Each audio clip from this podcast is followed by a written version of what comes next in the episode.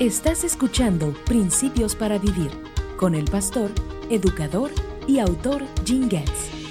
Una de las pruebas más grandes a la que todos nos enfrentamos es descubrir hasta qué punto amamos en verdad a Dios. Esto ciertamente le sucedió al apóstol Pedro después de la resurrección de Jesucristo.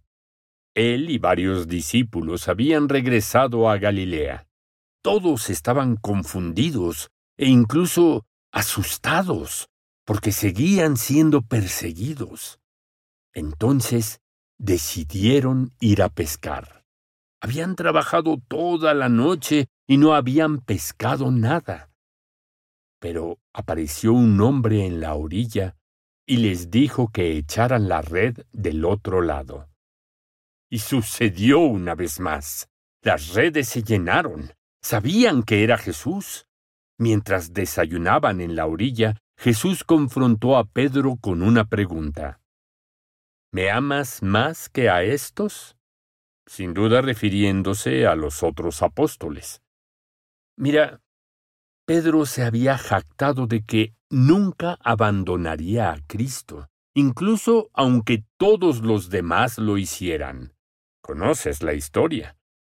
Pedro fracasó cuando negó al Señor tres veces, lo que ayuda a explicar por qué Jesús, estando en la orilla, le preguntó a Pedro tres veces si lo amaba.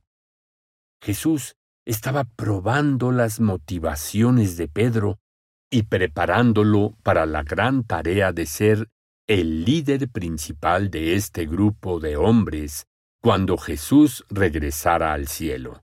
Por supuesto, finalmente Pedro pasó la prueba y sirvió con fidelidad a Jesucristo. La tradición nos dice que fue martirizado, solicitando que lo crucificaran boca abajo porque no era digno de ser crucificado como Jesús.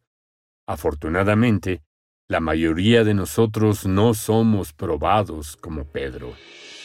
Pero no debe sorprendernos si el Señor a veces prueba el alcance de nuestro amor por Él. Espero que todos pasemos la prueba.